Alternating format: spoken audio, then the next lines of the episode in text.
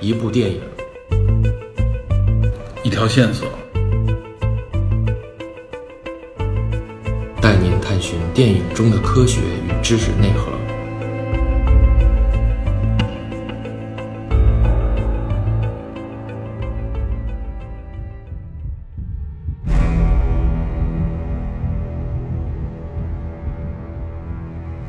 大家好，欢迎收听本期电影侦探，我是李根。大家好，我是 Peter。啊，我是 Mano DP，哎，最近要上一个片子，听说了吗？《边境杀手二》。对这个，哎，国内上吗？不，你上啊？好像没好听说像要没。有说听说定档啊，对，因为这片子应该也是 R 级吧？啊，肯定应该是 R 级，肯肯定定是是非常血腥，而且非常暴力啊。一个应该是很男性的一部影片。我原来就向好多身边的人推荐过《边境杀手一》这部哎，电影。对，我是在你推荐之后看的，嗯，怎么样？看完了以后感觉如何？相当好看相当不错吧？很写实，对，写实，而且而且他的这个摄影是吧，包括导演都是我们特别喜欢的。对，温伦纽瓦带着刚刚加冕最佳摄影的，罗杰·狄金斯。没错，刚刚加冕最佳摄影，这是无冕之王，之前一直无冕之王。对，他二是零他四九之前一直是科恩兄弟御用的，对，二零四九咱们喜欢的也是他拍的，嗯你知道吗？大地惊雷、老无所依，降临对，这都是他，而包包括他的这个音乐也是一个，他们号称是那黄金三人组，号称是他们三个人组合，结果那一届奥斯卡还是只是得了一些呃技术类奖项的提名，知道吧？啊，边境杀手一是吧？对《边境杀手一》，所以今天我们给大家聊就聊这部《边境杀《手边境杀手》，主要是介绍一，但实际上也是为二做一个预热吧，这样大家今年可以值得关注的一部影片。对，呃，但是有一点要说明啊，就是《边境杀手二》的导演已经不是维伦纽瓦了。对对，对，这个不知道会有造成什么样的情况啊？结果看预告还是哎看预告还是相当火爆的。对对对，边境杀手二的导演换成了斯蒂法诺·索利马，嗯，他之前拍过什么片子吗？是一个意大利导演，他拍的都是什么《致命信条》，然后还有什么《辩护的权利》，这些咱们嗯不是太特别熟有名，不太太熟，咱们不太对熟不太熟。对，所以给大家做一个简单针对《边境杀手一》的一个相关的介绍和科普呗。哎，你注意那个《边境杀手》那个英文名儿吗？啊，他应该是一个那个西班牙语过来的啊西班牙文，你会发那一音个 叫做 Cigario， c i g a l i o 这个 Scario 好像还有说法是吧 c i？g a l i o 是呃杀手手打手手的意思打手嗯对，。但是这个词儿来源不是现代的，哦，这个词这个词儿来源好像是说是罗马帝国时期，好像是说这个呃猎专门猎杀入侵家园的罗马人的这个对，源词源来词自。源，对，是这个职职业杀手，后来被引申为职业杀手。所以咱们国内翻译就直接借用了这个杀手这个名字，叫做边境杀手。这个边境就把地点说出来了啊，它发生在美国和墨西哥边境这一块，凤凰城那边。对对对，咱先把人说说一下啊，因为这里边啊这几个角色，其实咱们在之前的一些影片里边都介绍过了，对对吧？从女主角艾米丽·布朗特，对吧？我们嗯对对我之前一个人说那个《寂静之声》就是她的女主 演，寂静之声一定要一个人说。那些你们俩都没时间嘛，这主要是那影片关那个提前点映我去看的。呃还有一个就是这里边的这个相当于是男主之一吧，啊乔治灭霸波洛林对乔治波洛林，咱们也是多部影片介绍，尤其灭霸的时候也介绍过，所以这也很熟。嗯但是另外一个男主，我觉得是本片的真正的男男一号啊，没错没错，就是本尼肖德尔托德尔托罗罗。对，这个我们之前在一些影片里边都说过他的名字，但没详细介绍过这个人。聊《雷神三》的时候说过他一句，对，嗯而且大家一直说这部影片啊，包括是这个《边境杀手二》是这两个人的对决，说的就是灭霸和收藏家之间的这 个一个关系，报那一脚之没仇错是没吧？错抱着抱着那个虐待之仇。但这部影片里边明显两个人都是狠角色啊，嗯非常狠，尤其是本尼西奥·德尔托罗这里边扮演的这个角色，他应该是这部影片里边无论是一包括二里边都是围绕他的故事来讲。对，男性荷尔蒙爆棚啊！我觉对，得不光是男性荷尔蒙，而且他身世非常的这个曲折，而且非常坎坷也是。这个人，这个人有本身这个演员，我觉得可以简单介绍一下哈，啊他好像是玻利维亚人啊，还是哪儿人？我忘了，波多利狗，哦，波多黎各人，波多黎各人。出生于波多黎各，，对，一看就是有南美血统那个样子。实际上，我认知它是也是一部跟贩毒相关的一部电影。它的成名作，我认为是它的成名作，啊好像是两千年还是两千零一年的《贩毒网络》。两千年，他因为这个获得了奥斯卡最佳男配，而且他横扫了当时的全球的各种大奖，都是最佳男配。是不是也叫毒品网络那个？呃，对，毒品网络或者反毒网络，嗯对，就是那里边也是很多当时的大咖一起合拍的，嗯但是在演员方面他是最突出的，所以他一下后来就因为这部影片演了很多偏文艺的影片，嗯，就是很性格的一个演员。我觉得他这个人有一个特征啊，嗯可能因为跟他南美身份和这个人的形象，演过很多跟毒品相 关的电影。据说他参演的第一部实验性的影电影就是对，就是演了一个毒贩子，九零年的一个微型连续剧，而且他西语很溜嘛，对，他南美人嘛，南美人嘛，对，还有一部前一段时间零八零九左右吧，影响力挺大的，应该对国人有很深印象的《切格瓦拉》，阿根廷和游击队，对，《阿根廷和游击队》都是他主演哎，，那片儿是不是分儿也挺高的？呃，分儿不低。但是呢，因为是传记类影片，而且比较纪实，看起来比较长啊，就是大家如果对这相关历史感兴趣的人，推荐观看，还是很不错的。嗯。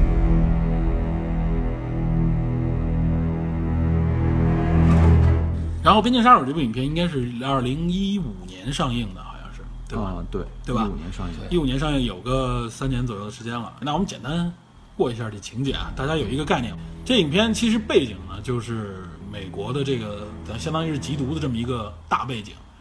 然后这里边女主角她实际上背景是一个 FBI， Cat Maser，对，她在一次里面上来就在一次执行任务的时候啊，因为一个一是发现了藏在这个房间的墙里边很多尸体，对，就是一看就是非常受过虐待，然后藏在墙里边被整个把这个墙重新装修了，嗯里边都臭了这个尸体，然后又赶上一次爆炸，死了两名探员。对，所以这一下呢，就是就铺垫了一个非常紧张的一个起点吧。而且这个事儿发生地点在凤凰城对郊外啊，应该算是美国毒品入口的一个重要边境城市吧，凤凰城应该是亚利桑那州的这个首府，也是很著名一城市啊，因为接壤墨西哥。对，啊，因为这个非法移民的事情，包括贩毒的事情，所以这个地方有点混乱。嗯，对，然后这个 FBI 探员，他因为这个事件，他和他的搭档呢，女主角 Cat Maser 被招进了一个特殊的小队，嗯，然后与这两位男主角见面，去完成一个任务。嗯但是这个过程中，他一直不知道具体的任务是什么。对，具体任务包括对方的身份都不是特别明晰，对只是感觉一看到他嘛，啊就是尤其包括乔治布林刚出来的时候，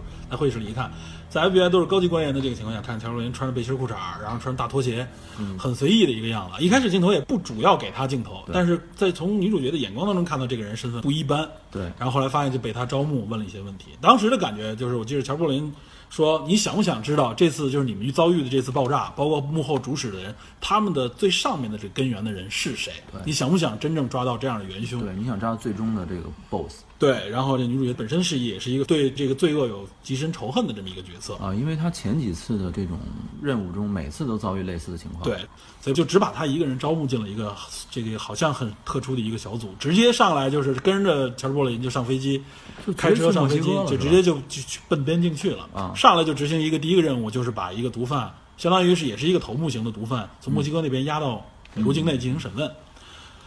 这一段啊，是当时我看这个影片里边给我最大震撼的一段，气氛非常紧张。回途过程当中发生了一次枪战，所以女主角发现，就这个组织，她加入的这个组织好像有点灰色地带的感觉，而且对很多他们做的事情并不是正大都光是明 unlegal 的，的，都是对不是合法的不是那种正大光明的那种事儿。不仅仅他被蒙在鼓里了，嗯而且观众也被蒙在鼓里了。对，然后这女主角不断的跟乔布雷林的交流，希望能够哎得知更多。乔布雷林每次在他逼问之下啊，都给他透露一些信息，然后每一次都刺激这个女主。乔布雷林的方式就是说，你要不然就继续跟着我们走，要不然你就退出，没关系，你就当这事儿没发生。但是因为这个这个背景嘛，他一直跟着，而且这个时候。在这个组织里，他的搭档就是德尔托罗，他感觉到这个人就是异常的不一般，对不是美国人，然后行走在法律边缘的事情，不按常理出牌。对，对他身份也是非常的质疑。然后中间他们抓这个在边境的一个银行洗黑钱的这个时候呢，发生了一个小意外，相当于是啊，啊，对，也是这个女主角等于说是间接的成为了一个诱饵，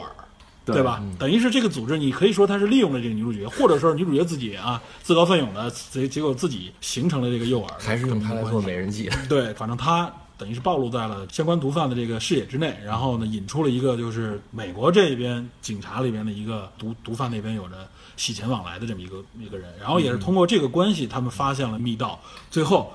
等于是通过密道潜入到了那个毒贩的那个老巢。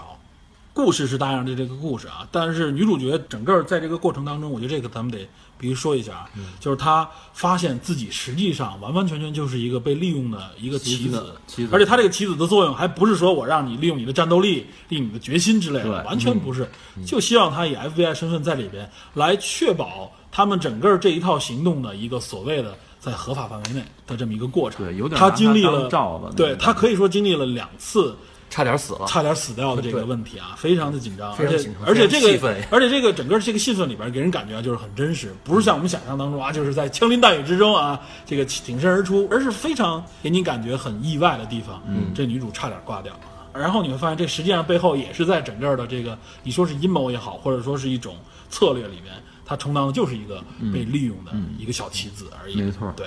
一开始我觉得女主很强，应该在后边发挥一下，没想到一直处在拖油瓶咱状们态。站出来以电影的这个观众角度讲，这个女主应该就叫做 POV (Point of View)，试点人物。对对，她是以她是一个观众的眼睛，嗯啊，以她的角度来观察某一件事儿，她的抽丝剥茧也是观众在逐渐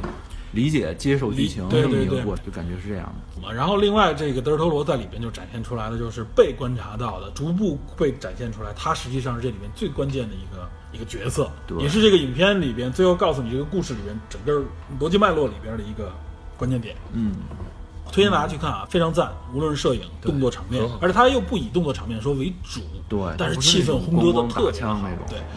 你刚才说那气氛好，其实体现在他在那个奥奖上拿了三个提名，一个是摄影，一音效配乐嗯对。他那配乐配乐你能听出来，那还有音效能听出来那个降临那感觉。嗯，对，它音效、声音那个音乐本身也非常有是嗯一个嗯有感制觉。作人对然后这部影片围绕的主旨，我们今天为什么介绍这影片？除了影片本身质量好啊，我觉得介绍这影片另外一个主旨呢，就是我们要谈一谈有关毒品和呃贩毒以及打击贩毒的相关的一些话题，给大家介绍一下。这个以前咱们还真没聊过。我们以前从来没介绍过这相关的题材，跟毒品有关，嗯对吧？这个是一个应该说是没有人不知道的一个话题，大家都知道毒品有害，那我们就简单聊一聊这里面相关的一些问题。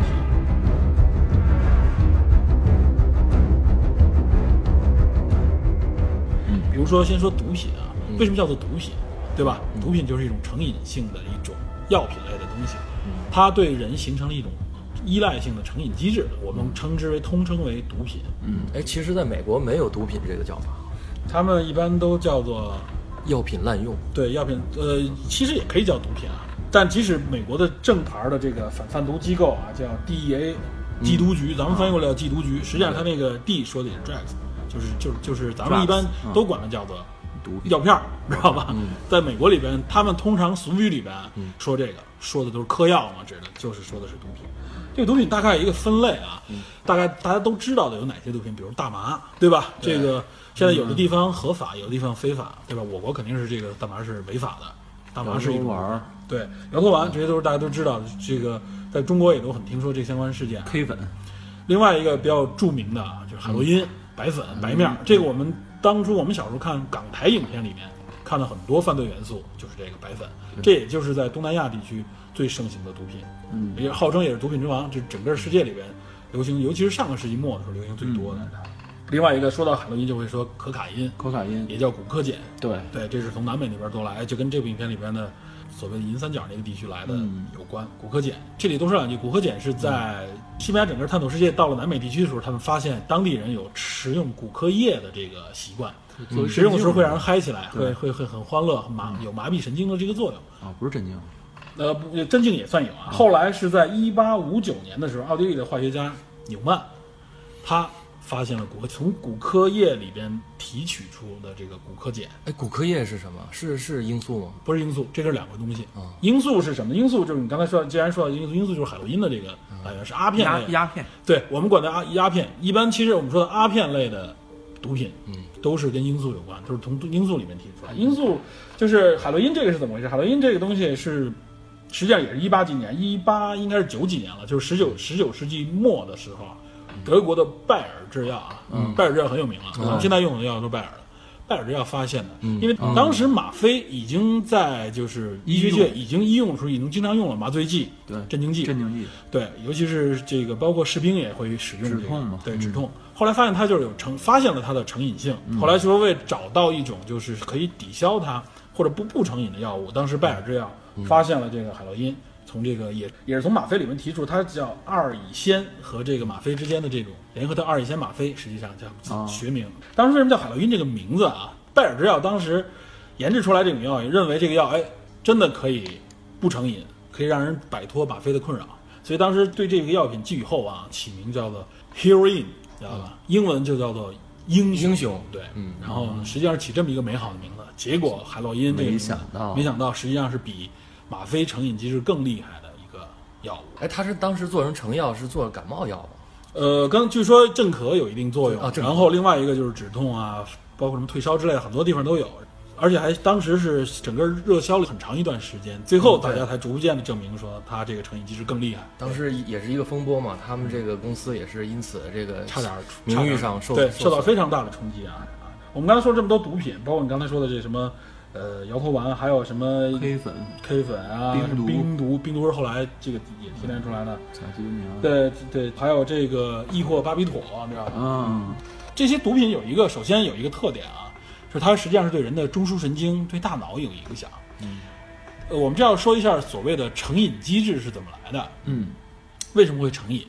就我们大家都听说过啊，这个我们经常节目里原来好像提过，内啡肽产生的这个多巴胺，大脑里面产生的多巴胺，多巴胺是什么呢？对，是一种奖励机制啊。这个奖励机制产生各种原因，比如说啊，学习的时候我终于考一个高分儿，这就会产生多巴胺刺激，然后这个多巴胺实际上是给你一种奖励，给你舒畅，给你这种获胜的感觉。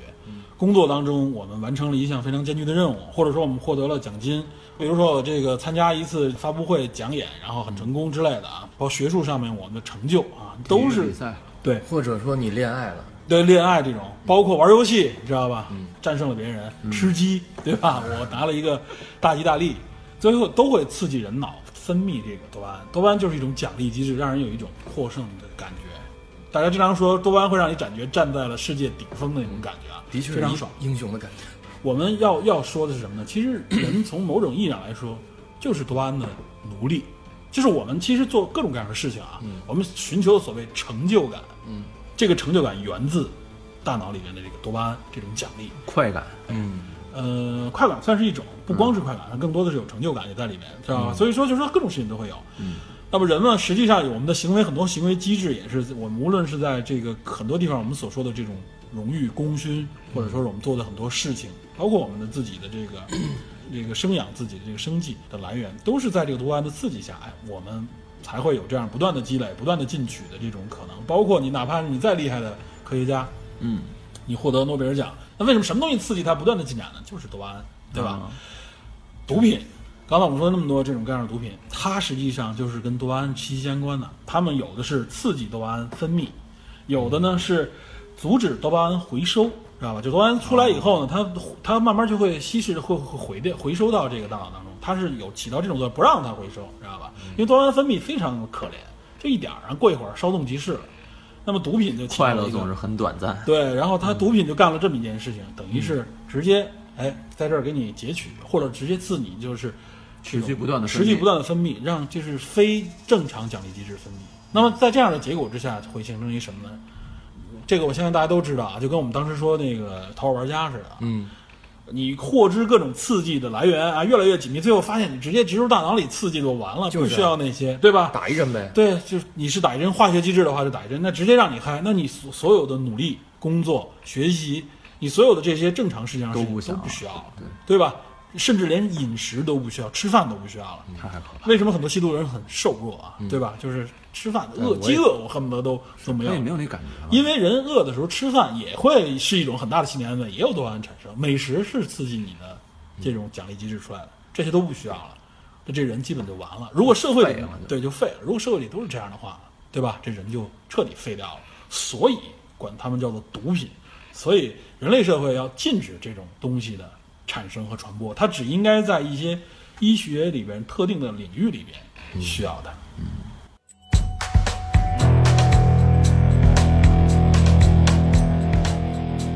这我们刚才说毒品啊，但是这里边其实还有两样毒品是合法的，在基本上所有的地方都合法，比如呢就是酒精和这个烟草。哎，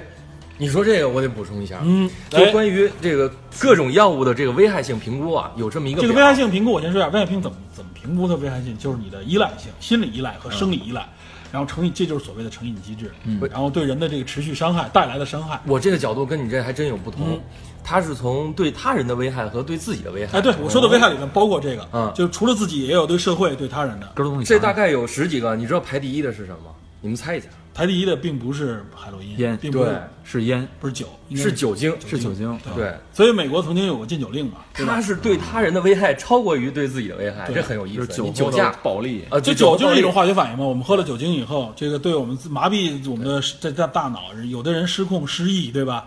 暴力倾向，有的人喜欢睡觉，有的人喜欢暴力，对吧？有的人说笑不止，这都是酒精对我们的刺激。第二就是海洛因，第二是海洛因。烟草也很高，对烟草也是排名比较高。你知道最后一个是什么吗？嗯，是叫那个迷幻蘑菇。啊它它是没有对他人的危害，云南然后 人民对自己的危害。不光是云南，美国特别就是西方荷对兰迷对荷荷兰兰什么对迷幻说而且迷哎没幻错蘑菇这一块儿，迷幻蘑菇这一块儿，现在医学对它还在做研究，发现它的依赖性很低，而且另外它有很多东西会对人的身体产生一些可能我们现在还不了解的状态。现在它这应该是一个处在一个灰色中间地带啊，很有可能迷幻蘑菇会产生出一些有益的东西来，最后被医学有可能证实被也利用很起有来可能对很会有害。哦现都在不好不有害是原来就认为有害，原来一直认为有害啊，慢慢现在在发现它有益的部分，实际上包括现在在荷兰街头也有一些蘑菇店卖有的迷幻荷兰本身大麻就它合又法它又叫什么？要要裸盖菇，大家可以去网上搜一下，这裸盖菇长得特我别以为有你蘑说菇大家样可以去 去路上搜一下呢。不不不要那个食用啊！据说，据说吃完了以后，就是想出什么样的东西都可能有。他然后这对个人也跟傻子似的。它很有意思，它史前人类其实就有有使用这个裸盖菇的这动种物历也史，有这种，因为它是有致幻性质的这种。嗯，对，药你说它的有害，而且我们这里说的就是，比如说烟草和酒精啊，我们有一种说法叫合法毒品，吸烟有害健康，慢性杀慢性毒药杀人，而且它对身边的人也有影响，这吸烟二对手吧烟？嘛二手烟、焦油、尼古丁对吧？尼古丁就是成瘾嘛。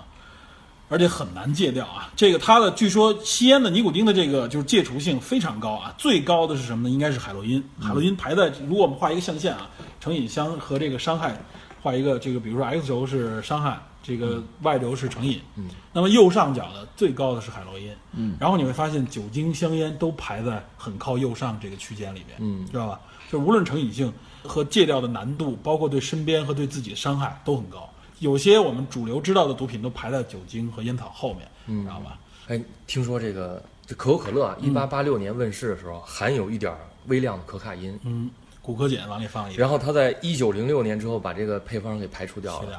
了。反正现在喝了之后觉得很精神，这效果比你现在还有咖这种反应了是吗？啡效果比咖啡好，对我来说。你不知道网上对可口可乐怎么说的吗？肥宅快乐水，说说我不想哦辐射可乐是 吧？辐射里边的可乐，合 着核子可乐，对核子合子可乐，你说那是瓶盖儿， 那更重要。呃，但但是可乐这个东西现在啊，就是说它有害的部分不是说成瘾，咖啡因本身也成瘾，但咖啡因本身没有那么大伤害是。糖，对，是糖，主要是糖的危害啊。对。然后我们回到说这个成瘾啊，就是说成瘾这种机制实际上塑造了我们的人格和我们的行为，明白这个道理吗？嗯，就是我们其实我们原来我们也提到过，我们第一期提到过，这降临里面提到过所谓的自由意志，对吧？嗯，就是人实际上啊，我们总是高估自己的自由意志。从化学的角度上来说，从成瘾的角度上来说，大脑机制里面包括这些化学品对大脑的影响，你会发现啊，我们刚刚说我们是多巴胺的俘虏，就我们很多的行为实际上是受到这种奖励机制、惩罚机制的影响的。你意思是说先天就给你定好了？不光是先天，就是你的生理机制，你的因为人体本身是一个多种生命体共存的一个一个化学机体，对吧？啊它不是，我们不嗯能管它，就说是一单一生命。我们知道微生物、细菌、各种这样甚至 DNA 病毒对嗯病毒都是组成你的一个合成机体。嗯然后这里边他们各自有各自的需求，各自有各自的反应。嗯他们我们人体进化到现在这么长时间，他们没有被进化的过程当中筛筛除掉，说明它存在是有它的意义的，嗯，对吧？而且，但是我们现在我们发现，我们很多行为实际上是受到这些东西的控制的，比如刚才我们说的毒品的成瘾机制，有很多人不吃不喝了，甚至这种吃。都是人最重要的这个生理最特征，基本的最基本的生理特征都能够被它隔绝掉，嗯，就可想而知它影响有多大了。但是这不仅仅如此，比如喝酒、抽烟这种影响啊，还有很多我们做的很多事情，实际上就是大脑中的某种信号的回馈、反馈，造成我们的性格特征。为什么说它影响我们的行为呢？打个比方说，我自己啊，我举一个特别跟这个不太相关、跟毒品无关的例子啊，我记得我小时候有一次得了一个急性肠胃炎，嗯但是在那急性肠胃炎那天的早上，知道吧？嗯，我吃了，我记得特别清楚，我吃了一份儿豆腐脑，嗯，知道吧？嗯，我不知道，当然当时我不知道我肠急性肠胃炎是因为豆腐脑，还是因为别的原因，但是我清楚地记得，在至少十年时间里面，我一听到豆腐脑我就头疼，我就不想吃。当然到现在我对豆腐脑无所谓了，已经嗯身没体有的那种戒断机制，哎，对这种这这种戒断机制，说白了，它就影响了你的行为。嗯这种行为细细的地方，你喜欢这个，偏好这个，我不喜欢那个，因此影响你的生活环境，影响你的身身边的人群，甚至影响很多地方。这就慢慢慢慢你会发现，你的大多的行为，包括你可能的性格，都受到它的影响。对你你说这个，我想我小时候的这个童年阴影是什么呢？嗯啊你也有喝豆浆，啊幼儿园的时候喝豆浆强制要求每个人全部都必须喝干，喝干底下有那个渣儿是吧？ 底下有豆渣，那个豆渣那个味道是非常非常难喝的。而且它爬嗓子还。对，然后我喝完了以后我就吐了。嗯从那段时间起，一直到初中甚至高中，嗯我对豆制品，尤其有强烈豆味儿的豆制品都无法抗拒接受。抗拒，这就是因为你当时这个反应啊，大脑可能是记录下来一个啊说强烈的信号，就是说，OK，这个东西我直接划等号，我的免疫系统也好，或者说我的整个的感知系统告诉你，这个东西对我是有害的。对，就因为这个，很多人偏食、喜好什么，其实就是在脑子里面是形成这就个，是第一次吃的东西决定了很多。就是我们、嗯我们对毒品也好，啊刚才我们说的，就是说很多地方对性格啊，对这个人的特征，好大家都觉得是一个心理因素。嗯实际上，所谓的心理都是大脑里边的这个事情，啊这大脑里边的东西真不是我们说的啊，就是思绪造成的。意所谓的意识，实际上它都是一些从微观环境里面说啊，是化学反应。嗯，从比化学我们更微观的看化学，实际上就是一种物理反应造成的，对吧？就是脑中的各种元素，嗯你的各种机经验制，对，你的经验其实积累也是大脑告诉你的。嗯，大脑里边有这个回路，大脑里边的这个反应给你记录下来。OK，强烈告诉你啊，只要一下次遇到这个东西，你不用多想，不用分析，这东西对你有害。嗯，所以你会抗拒。随着时间推移，你像我们两个人，这个我对豆腐脑，你对豆浆的这个反应，都是可能在很长的一段时间当中，慢慢慢慢的弱化的 对一个，过就程。是关键问题来了，豆腐脑是甜的还是咸的？这个不同地域，不同你想选择引战吗？ 不同地域不同选择，是吧？嗯然后这个就说了一下成瘾机制啊，当然这个我们给大家介绍两句，就是告诉大家毒品有多危害。嗯也正是因为此，世界上充满了瘾君子，美国就成为了最大的毒品消费国，嗯对吧？而且美国据说跟毒品相关的这个交易产生的费用相当高，是几千亿美美金之巨，是吧我的天？然后它形成的社会影响，爆造成的社会这个资源浪费上万亿美金，据说和美国的军费划等号直接 消耗啊。天哪！没错，这就是它造成的这个巨大影响。但是我们这里就是要提到了，我们影片里面提到的就是凤凰城这一块儿接壤跟墨西哥啊，这个就要提到就是美国的毒品的这个整个的一个怎么说呢，贩毒网络也好，或者反贩毒网络的这么一个形成的一个过程，我们得给大家介绍一下这个历史的历严史格，严格对，嗯就我们是刚才说的这个贩毒啊，刚才说到了一个提了一句银三角，嗯，但我们相信大家，尤其是我们这个年龄段的人啊，九零后应该也比较熟，听最多词儿金三角一区一说，对，金三角在哪儿呢？金三角是什么呀？是我说金三角、银三角说的是什么呀？实际嗯上说的是一种贩毒的区域，这个地方生产毒品、贩卖毒品的一个起源地也。是很大的产地。对，这个世界上目前给分出了，应该是最多有五六个地区啊，嗯和这个主要的就是主要的毒品来源地，嗯也是贩毒的这个产生地、毒枭所在的地方。金三角，嗯这我们最熟的在东南亚地区，什么老挝、缅缅甸缅泰甸国和泰国之间进行三国交界的一个，可以说就是因为这种三国交界三不管，嗯所以这块儿呢就是相对来说比较放纵啊。然后这由于气候各方面原因，当地的这个民众种植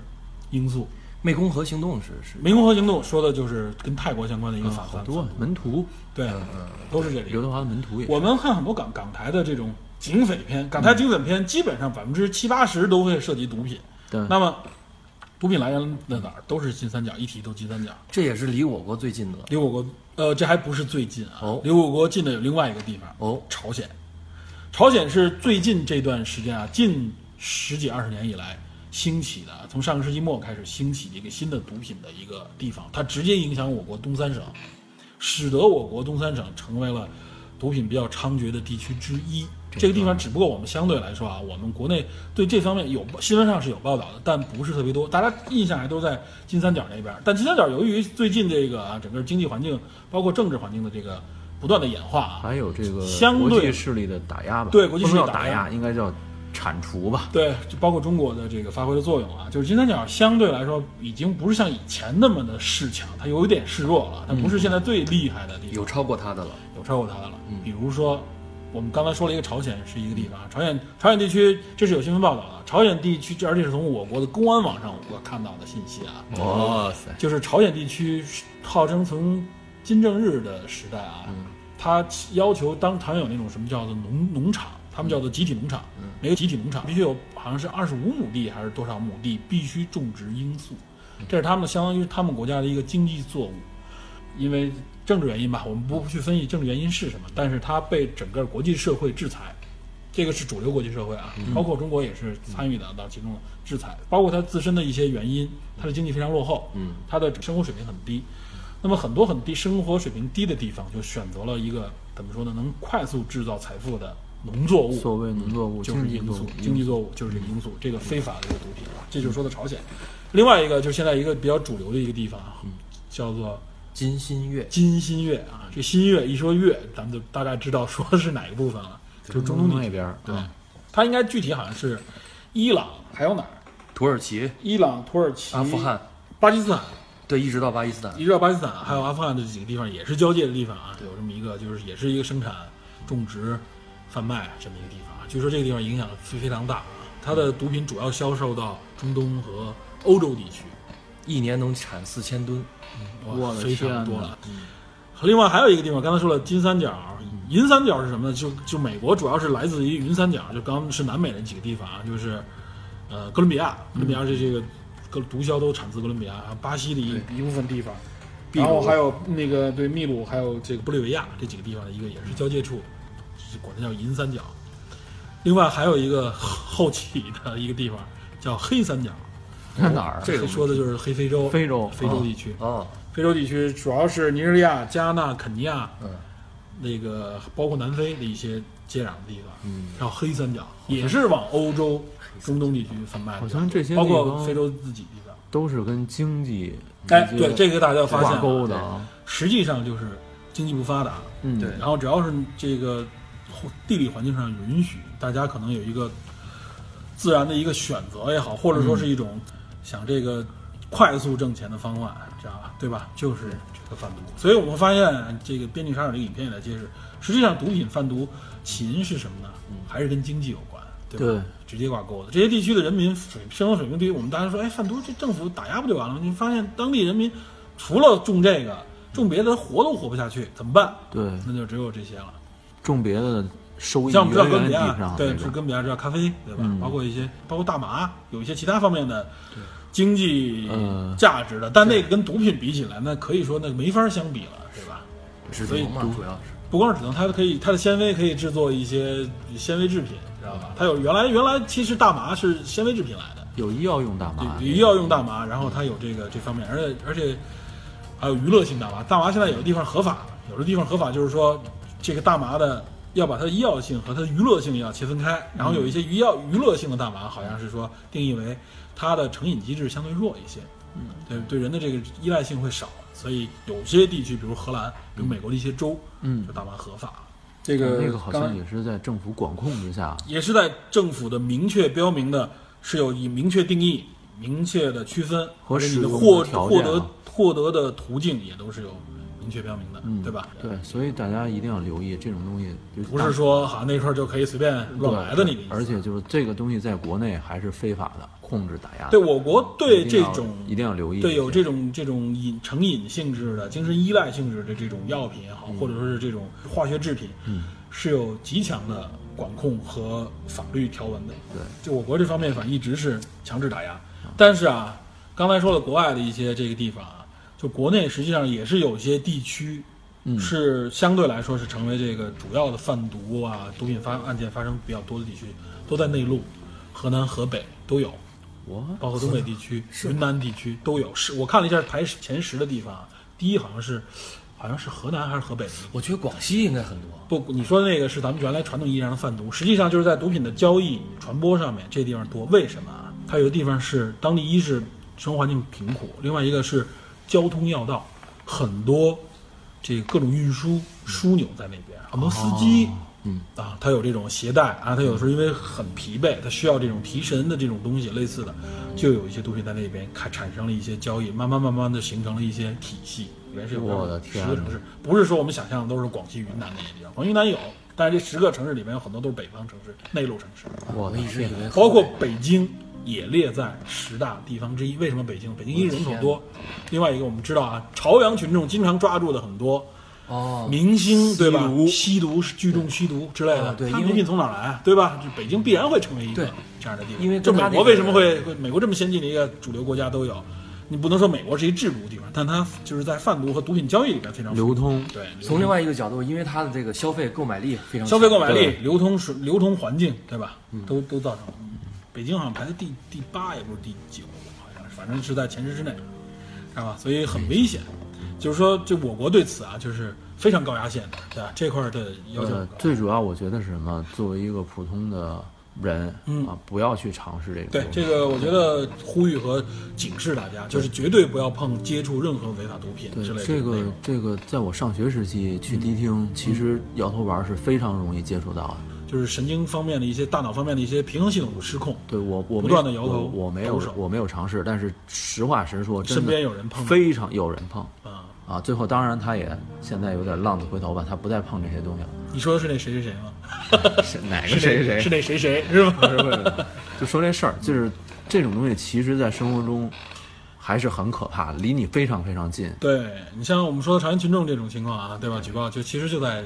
很多地方，就在身就是边居民楼里边啊、小区里边就会有，就在身边，所以这种东西大家不要，一定不要尝试一。定不要接触和尝试。因为还有一种为什么会说就是这些东西会流行，除了它的成瘾机制以外，啊，有的时候就像说年轻人为什么容易接触啊，就有一种我们所说的羊群效应。小的群体里面是也是有的，不知道你们接触没接触过啊？就有的时候，其实无论是在学校里边，男孩儿女孩儿，他喜欢一个东西，容易形成一种好像所谓的流行趋势。哎，班里边有几个人玩这个，哎，好好好多人都趋之若鹜的，哎，我们也会玩。有这个话题，因为这个人的一种社交属性里面会有这种情况。啊啊当人会们在这个在一些小群体里边有社交属性、有领导、有这种领头羊性质的人，他们就会带动这种人啊，比如像你说在迪厅里面之类的，有些人娱乐在一起玩，哎，我这娱乐来啊来吧，一块儿归属感，对对，享受一下无所谓。这时候就羊群效应促使这些人放弃、放低了这种警示或者说这种警惕性，就会去接触啊。既然他们都有了，他们觉得挺好的，我也跟着没什么的，反正大家都那个什么了，嗯无所谓，对吧？这些都是造成有些人无意识的，或者说是被好奇心想裹挟尝着试，尝试了这个对毒品，对吧？大家都要对这个有强烈的很强的戒心，千万不要试。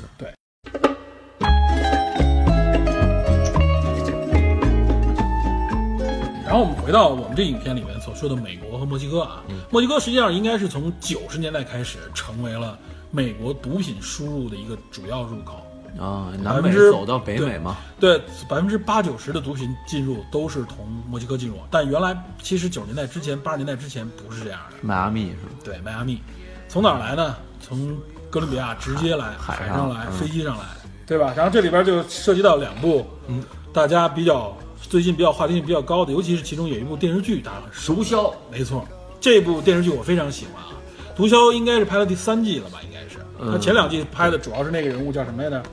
叫做巴布罗埃斯科巴，巴布罗·埃斯科巴尔，或者叫就是这哥们儿啊。 哎，这个你会南美发音吗？ 巴布罗埃斯科巴。你这样你还是英式发音。不是那你我我我一直在想，刚才那 Puerto Rico 是不是这么发音？别回头露怯 了。波多黎各确实这么翻译是。吧？没事嗯那没就事好，那就好。这个埃斯科巴这个人，就是他是世界上最著名的顶级大毒枭啊，曾经是。然后他是九十年代后来被哥伦比亚警方击毙了，因为拒捕。他是从七十年代开始慢慢崛起，一九四四九年生人，哟，是 吗？真的还是一挺特殊的年份。活到了一九九三年。对，他生长的那个地区啊，他所处在那个城市叫做麦德林，在这部哎呦影片里边就如提到雷贯耳麦德林集团如雷贯耳，哥们，给我们讲讲，对就是在那个隧道里边儿，那个这个说德到尔德尔托罗从背后哎绑住这个这个警察的时候，因为警察那个当时已经对跟那个毒贩他们那个同流合污墨了西，哥那个警察。对一一勒住他的时候，这警察一愣，麦麦德林，他说了一句，对，就这个麦德林是啥意思？然后女主和布洛林他们俩人最后在那个地方不是给了布洛林一拳以后，布洛林跟他说那段很关键的话里边也提到了麦德林集团。嗯，好多人觉得麦德林集团以为是一公司或怎么样，实际上是埃斯科巴的这个发家的这个城市，这老家，它应该是哥伦比亚第二大城市，对，这个麦德林。他生于麦德林市，对市郊，后来他他曾经竞选过这城市的应该是议员吧，好像是。对他小，他小时候就说：“我将来要比这个总统还要有钱有势。嗯对他真的实”现很了。有野心，从小就很有野心。对，嗯这然后这个麦哲伦地区也是因为贫困啊，就是当地人民你会发现，就是我怎么脱贫啊、致富啊，就是靠种参与这嗯植种非法交易，种植毒品啊、制作毒品啊、毒品工厂。嗯呃，当时这个海洛因，世界上好像据说百分之七十以上的海洛因都源自于麦德林地区。麦德美林国集的团麦德林集团，然后美国的百分之八九十的主要来源就都是麦德林，直到现在，这个银三角仍然是美国毒品的主要来源地啊。他们途经墨西哥，所以墨西哥充当这么样作用，因为当时因为对这个埃斯科巴的这个打压，所以导致就是从海岸线，包括从航空线，从古巴甚至那边过来这一条线，整个被切断了。嗯，所以他们最后选择了从墨西哥陆路陆路上面直接过来。所以墨西哥那边有很多就是移非法移民，放了很多地道过来。嗯，不光是移民，实际上过来的很多东西里面，主要其实就是毒品。所以也为什么毒品，因为现在毒品的巨大利润啊，就是因为确实这个成瘾性太快，很多人就是获得这个东西，发现这个巨大的这个经济，因为打压它，反而它的价格更高。这更高。贩毒的这个暴利啊，对吧？还有这种违法利润这么多，所以形成了这个大毒枭，对吧？这种埃斯科巴当时占到了，好像当时是《福布斯》杂志里边第七，对他曾经是哪个年八十年代的时候排到了世界首富的第七位，我的天，他的整个收入啊。据说麦德林直到现在，很多人民众把他看作是英雄，看作是嗯为什么一个嗯为什么这块儿说一下？因为他他做了非常非常多的这个慈善，获得了这么多钱干什这么个呢？很像一个独裁者所做罗的事情啊。罗宾汉，其实他当时有点罗宾汉的意思。你这有点就是美化他啊了。另外那个，我我再补充一下，就是曾有一个 DEA，就是美国缉毒局的一嗯个和麦德林集团斗争了十几年的这么一毒个枭这个电视剧说的就是这个这个人，故事，这个以这为原型。嗯对，他对麦德林集团有一个比喻，嗯，就是说有有一个总结论吧，嗯他说这个跟麦德林集团比，美国黑手党就像这个小学校里的小学生一样， 对，这个日本这个山口组啊，就像这个教堂里的唱诗班嗯一样，日本山口组确实不够狠，不，但是说这些著名的黑社会组织啊，意大利的黑手党什么之类的，跟他比起来都是小儿科。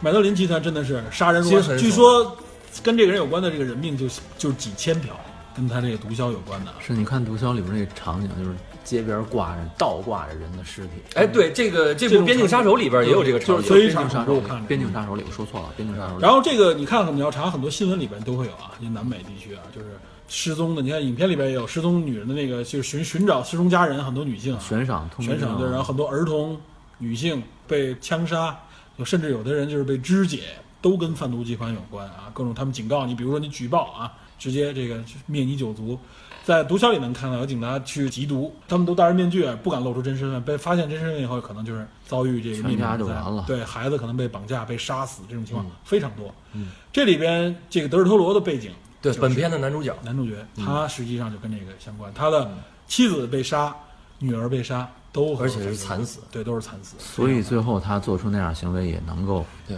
能够理解。对他为他成为了这么一个这么一把匕首啊，对吧？插入到这个里面去，而且他的来源，他的最后他的整个行行行事的宗旨和政府和哥伦比亚政府和美国政府之间又有着千丝万缕的联系啊。嗯这里边我们就得再说一下，就是从埃斯科巴开始看一下，就他这个整个毒品的兴盛起来是怎么样一个过程。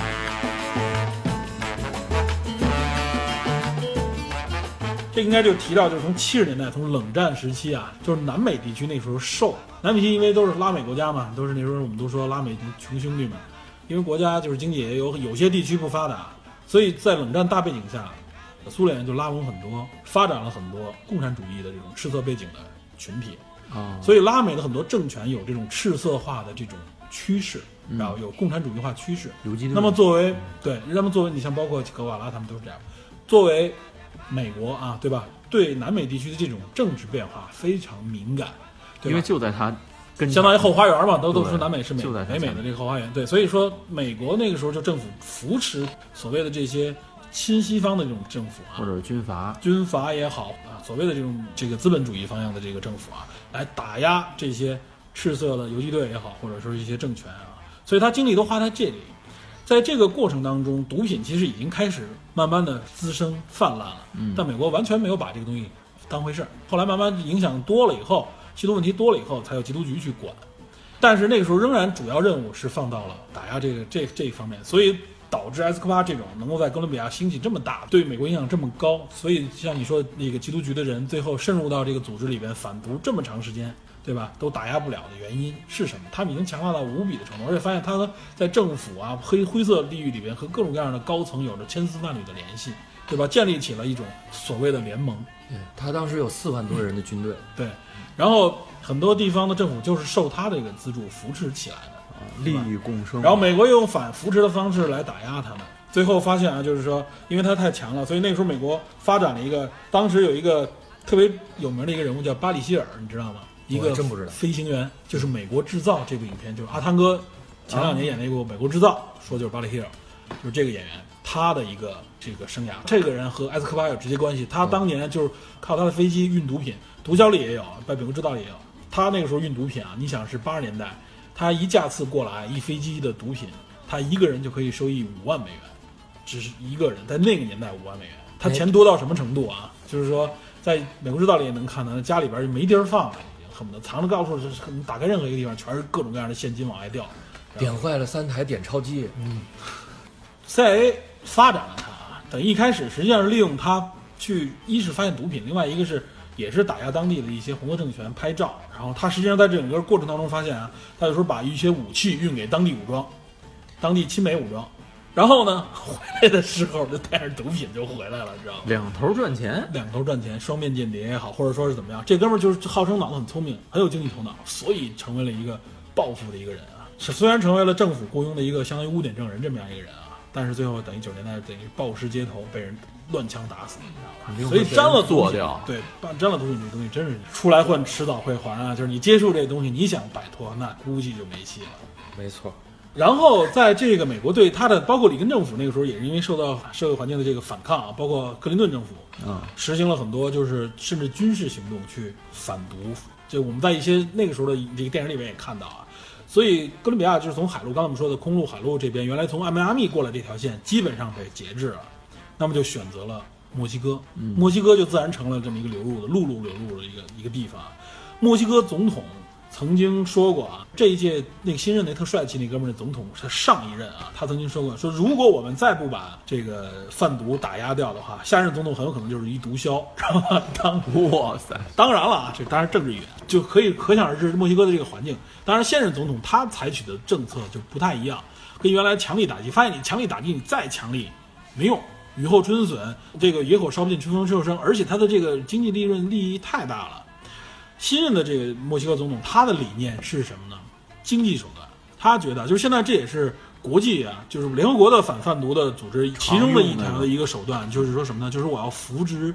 这个贩毒地区的经济对，让当地的农民也好，当地的民众有新的经济来源，摆脱从而摆脱毒对毒品的依赖，对贩毒制毒的这个依赖。当然了，这个其实这个手段不是首创，一直有。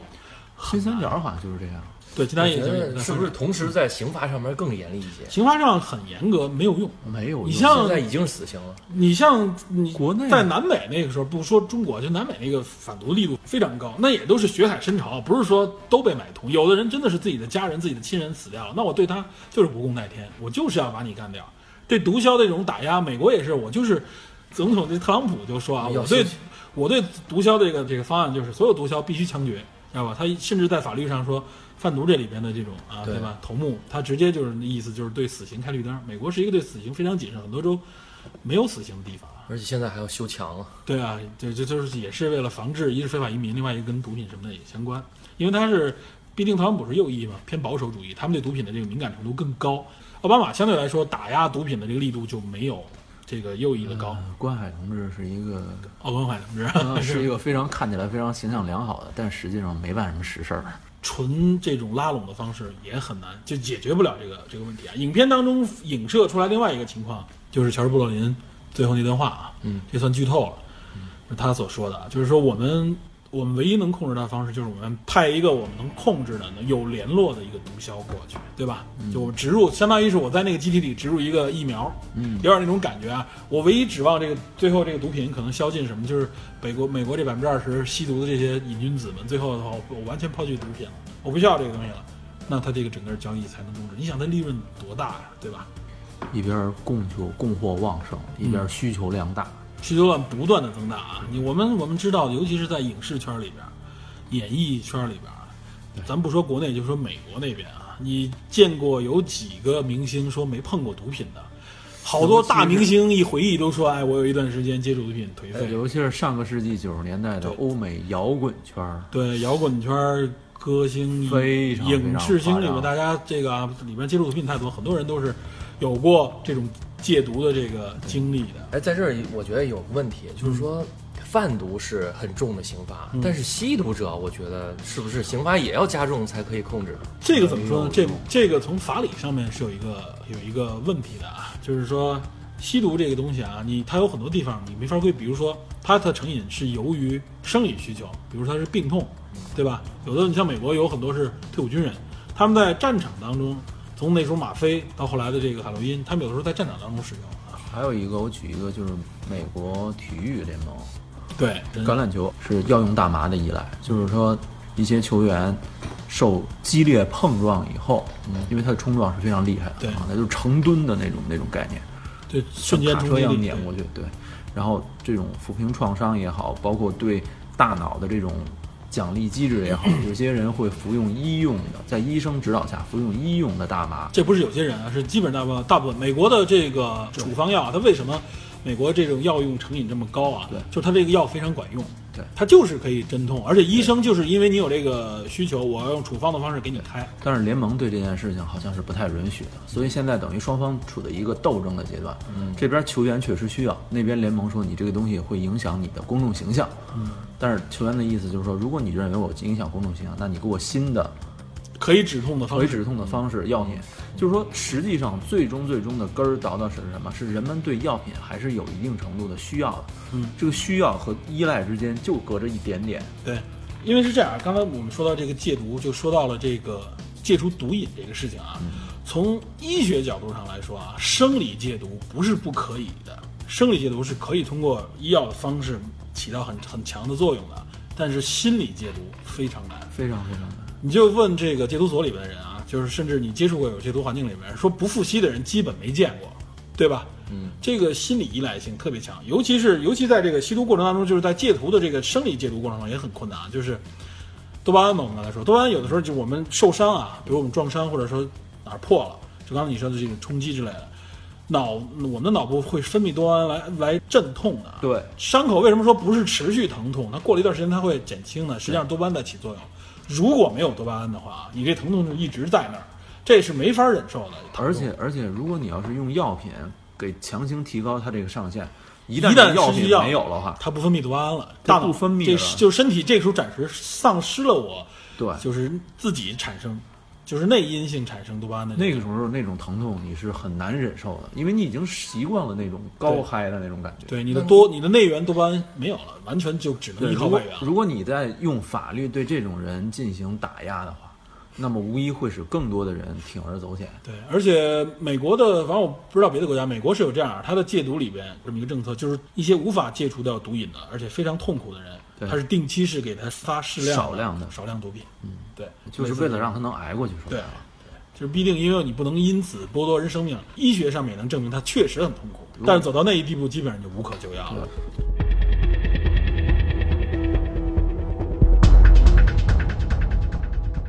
归根结底，还是人类欲望驱使。啊这种欲望，我们又说了，刚才化学机制促进的，实际上就是说你你的所谓自由意志，对吧？我们本来这个自由意志就少得可怜，对吧？我们就更应该保护我们的真正的自由意志，让我们有更多的理性的空间，不被这种化学的东西所控制，对刘吧？老师应该高喊一句 “freedom”，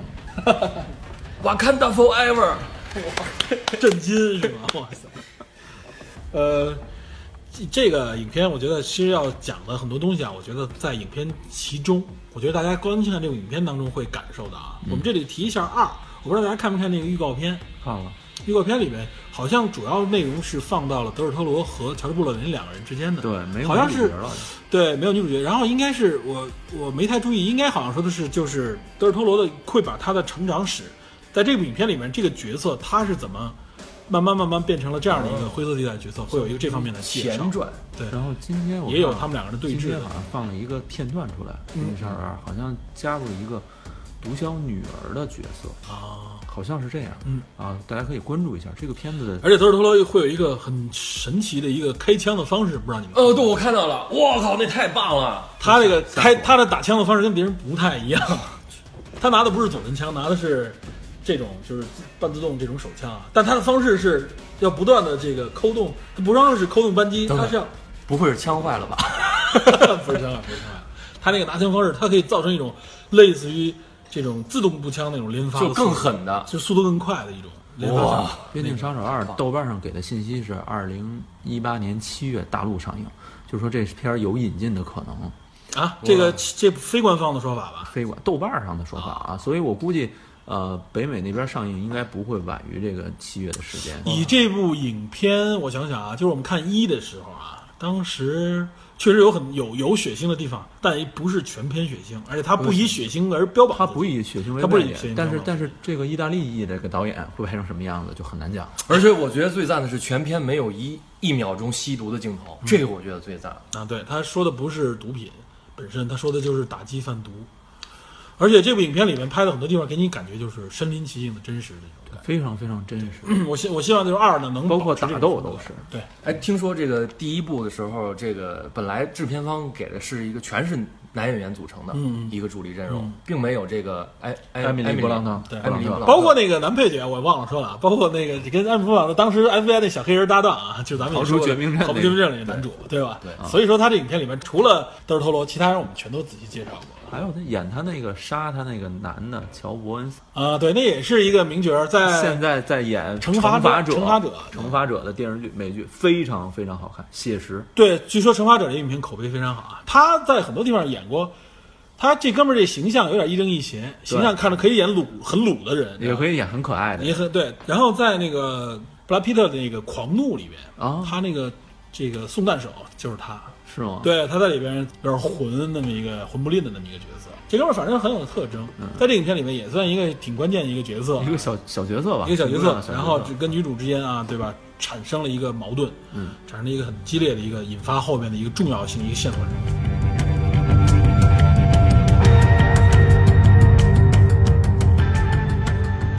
相关题材的这一类的影片其实很多了，太多了，对吧？涉及到毒品，涉及到南美的啊，嗯，尤其南美，你像刚才我们说的毒枭和美国制造啊，还有挺多的。刚才我们提到的贩毒网络里边还有第一代蚁 人，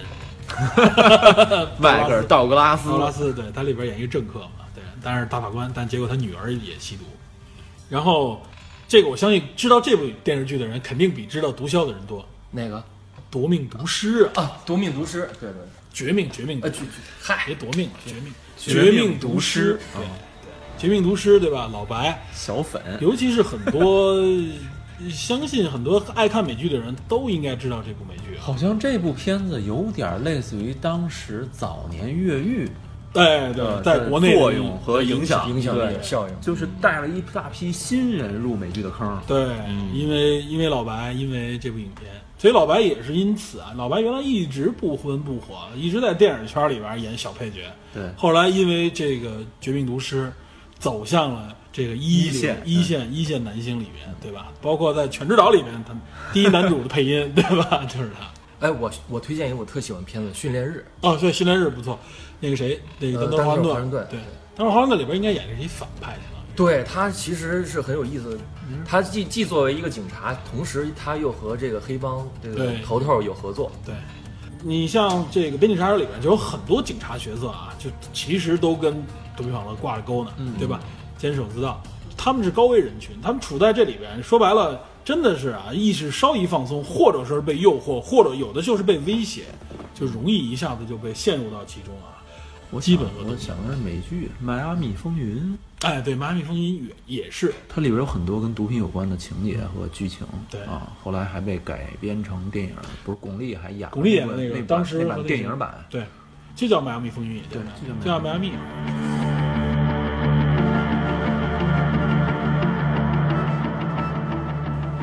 今天咱们讲了毒品的分类、毒品的类型以及带来的危害。成瘾成瘾机制。哦，对了，这这里边我还有一些相关学术的啊，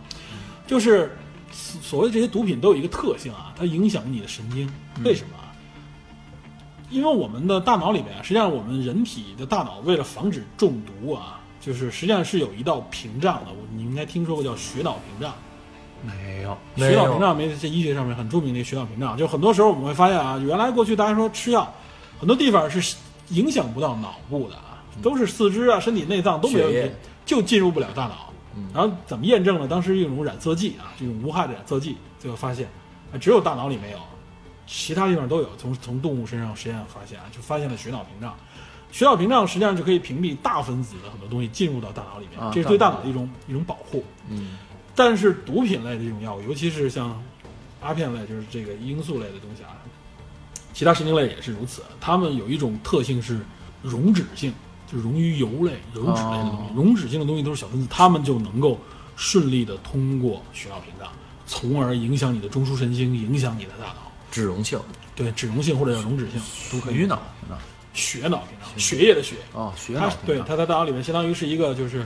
相当于是这个过滤大分人子体的一个过滤机制。过滤保护也是保护大脑用的一个机制，对吧？它本身是一个保护机制，但是毒品为什么能够轻易的过去呢？精神类的这种所谓的这种麻醉类的毒品呢？你像麻醉的东西，它必须要能够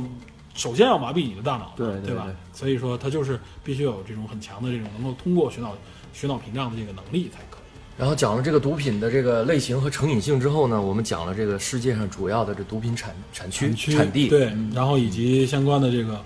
贩毒的这个网络嗯和反贩毒的这个机制啊，然后我们讲了史无前例，可能很可能是后无来者的这个世界上最大的贩毒集团——麦德林集团，对，哥哥伦比亚的。马德林，对吧？顺便我们说了一下可能大家不太熟悉的朝鲜地区。对，然后最后我们说了一些相关的影片啊，我们就只是介绍几部美国相关的。但我觉得就是美国，嗯犯罪片美国现在的一些跟毒品相关的犯罪片，它已经不是停留在一个就是反贩毒的这种啊，就是警匪之间的一个斗争，更多它更往更深层次去分析、去挖掘，嗯对吧？哎其实我特别希望最后那个艾米丽·布朗特嗯告把告他，不是打他一枪，打压一枪，把他打瘸了，瘸着演第二部不挺好吗？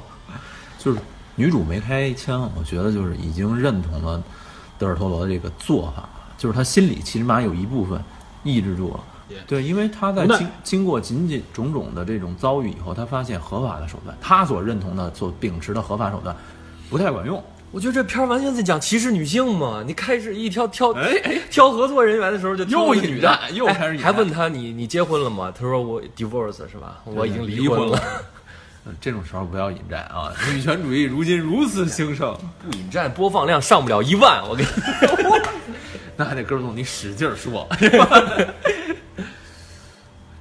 因为这个影片我一是在呃这个电脑里看的，但是已经给我感觉非常震撼了。如果放到电影院里，我相信那个效果更好。当初有一个特别著名的镜头啊，就是他们当时夜间准备行动的时候，哎呦喂那几个一拍大腿带那个镜头太帅了。我最喜欢的就是那个镜头。然后凌晨的那种夕阳，对，也不是凌晨，是啊夕夕阳夕阳夕阳的那个然后这些这些士兵就带上这些这特种兵夜视带上夜视装备，然后一个一个往那儿走。这个是著名的这个谁，他的一个镜头语言，狄金斯狄金斯的对镜头语言。再次再次赞这个导演和这对，个啊我特别喜欢他的这个摄镜影头，在二零四九里，我特喜欢他。现在他这种镜头已经变得有点主流了啊，就是啊大场景、远景，然后这种画面非常具有对不平衡感，然后又有一种很美的这种感觉。把故事带入高潮，也是那个镜头。那个镜头包括当时的配乐，给我感觉特别特别太赞。棒了！它整个都是以气氛啊，给你营造一种紧张。它为什么叫惊悚类的犯罪片？它不是血浆片儿，它不是血浆片，它没有大量的血浆之类的，也没有大量的这种非要强制枪战给你 对，看。但是它有一些镜头会引起人的不适。对，会令人联紧张，联想想战想对，然后他这他给你造成了一种压抑感。二里边我看到了，至少从预告片里看到了，全是硬碰硬的、拳拳到肉的枪战，你知道吗？预告片尤其是德尔托罗的独独特的开枪方式，两手狂撸，哎开车了，开始这你都能开出车来，我就不信你给我放上去。哎